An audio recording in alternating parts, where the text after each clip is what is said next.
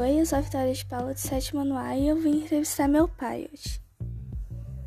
Qual foi sua reação ao saber dessa pandemia? Olha, gente, eu não esperava, acho que ninguém esperava uma situação dessa, né? Mas creio que tudo isso vai passar. Qual foi a sua forma de distração na quarentena? É, eu não parei de trabalhar, mas a gente vai muito pro sítio. E a gente gosta muito de andar a cavalo, eu e a minha filha. Então a gente faz muito isso. E eu fico muito triste quando eu não vou pra roça. O que você acha sobre o momento delicado que todos nós estamos passando? Eu acho um momento delicado. Acho que todo mundo tem que fazer da sua parte. Com fé em Deus, tudo isso vai, vai passar. Algum parente seu já foi vítima do corona?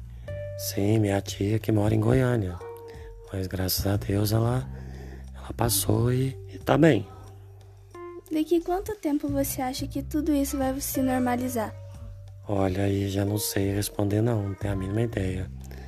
Tomara que, que normalize logo. Mas não sei falar não. Você imaginava que esse vírus ia se expandir tanto na nossa cidade? Não. A gente, a gente acha que isso acontece mais longe, né? Quando chega perto da gente. Eu não imaginava que ia se gravar igual você gravou em Franca, não.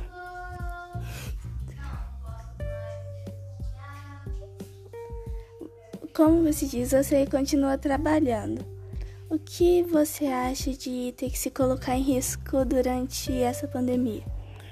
É, não é fácil, né? A gente sair de casa correndo risco, voltar para casa, né?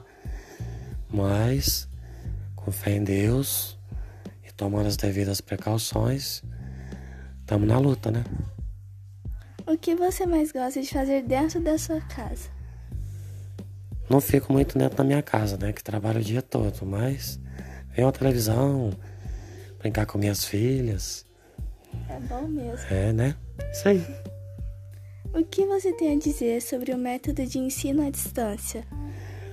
Acho que é pouco aproveitável.